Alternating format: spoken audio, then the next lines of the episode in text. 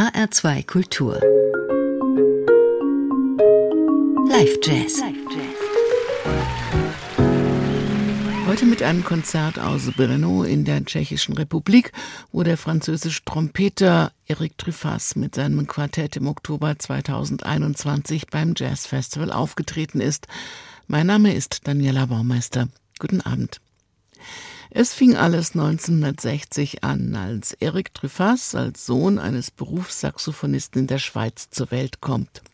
Früh übt sich, das gilt vor allem für ihn, denn schon als Kind und Jugendlicher tritt er im Tanzorchester seines Vaters auf. Gleichzeitig beginnt eine andere musikalische Ausbildung, denn er hört exzessiv Platten von Chet Baker und Miles Davis. Miles ist der Picasso des Jazz für mich, sagt Eric Truffaz. Für ihn ist die Suche nach immer Neuem, wie sie Miles Davis betrieben hat, immer Vorbild gewesen und ist es bis heute. Erst studierte er am Genfer Konservatorium, dann am Conservatoire de Chambéry, kommt da auch mit klassischer Musik in Berührung und entscheidet sich dann Anfang der 1990er Jahre, sich ganz dem Jazz zu widmen und mit einer eigenen Band das immer Neue zu wagen. Das nennt er nicht unbedingt Jazz. Er sagt sogar, Improvisation sei gar nicht so seins und eigentlich sei es sowieso eher Popmusik, was er mache. Trotzdem liebt ihn die Jazzgemeinde von Anfang an. Truffaz bekommt Preise über Preise und Einladungen zu Konzerten auf der ganzen Welt. Dort sammelt er Töne und Kontakte und schon bald wird er in den besonderen Kreis der Blue Note Künstler aufgenommen. Besonders wichtig werden ihm Kollegen aus Norwegen, die er wegen ihres besonderen Sounds liebt. Er ist bald von den elektronischen Klangkonzepten der norwegischen Szene beeinflusst, setzt die aber auch gern akustisch um.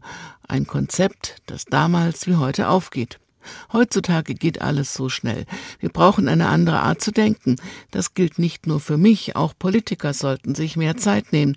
Und zum Beispiel das Palästina-Problem wirklich durchdringen zu können, muss man schon eine Weile dort bleiben, sagt Erik Trüffers. Er nimmt sich Zeit für ganz verschiedene Projekte, spielt gern mit arabischen Musikern und integriert ihre Instrumente, bleibt bei seinen offenen Ohren für andere Genres und andere Kulturen, der elektronischen Ästhetik und akustischen Umsetzung. Er liebt lange Töne und sphärische Klänge und erinnert dabei auch immer wieder an Nils Peter Molver. Jazz, World, Electronic und immer wieder Akustik, das ist sein Markenzeichen, das er immer wieder ganz neu umsetzt. Nach Brenno ins Sonozentrum kam er mit seinem Quartett, mit Marcello Giuliani am Bass, Benoit Corbos an den Keyboards und Tao Ehrlich an den Drums. Und natürlich mit seiner Trompete, die auch an diesem Abend große Strahlkraft entwickelte. Hören Sie dieses Konzert jetzt im Live Jazz in H2 Kultur.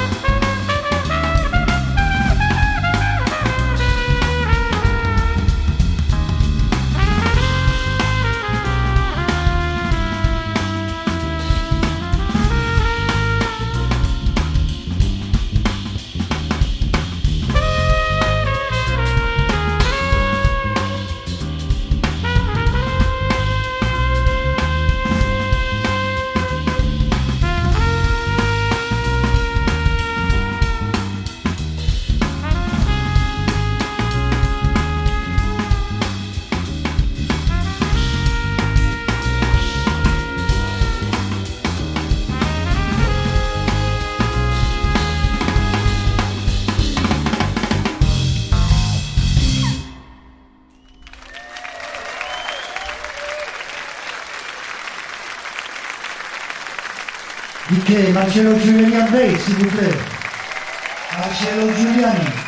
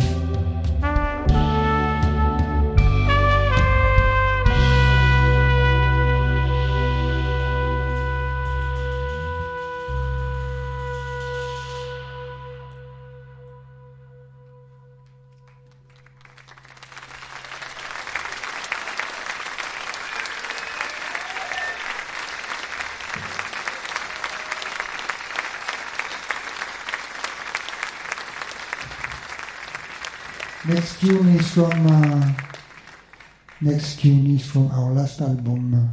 It's called Cycle by Cycle.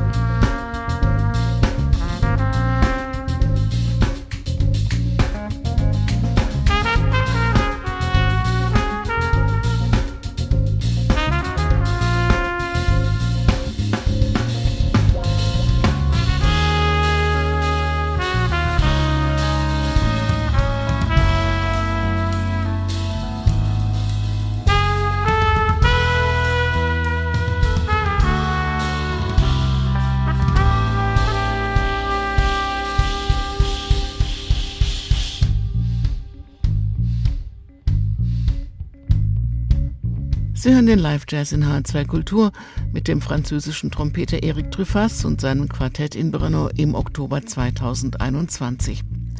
Ein Konzert mit und in einer ganz besonderen Atmosphäre mitten in einem besonderen Jazzfestival. In der nächsten Woche gibt es hier an dieser Stelle in H2 Kultur Charles Unlimited, The Music of Charles Mingus Reloaded vom 53. Deutschen Jazz Festival Frankfurt im letzten Oktober, unter anderem mit Martin Lejeune an der Gitarre. Alle Jazz-Sendungen gibt es auch im Internet als Podcast auf hr2.de und in der ARD Audiothek. Zum Schluss nochmal Erik Trüffers, Trompete, Marcello Giuliani Bass, Benoit Corbos Keyboards und Tao Ehrlich Drums. Mein Name ist Daniela Baumeister. Bleiben Sie zuversichtlich und neugierig auf neue Töne und machen Sie es gut.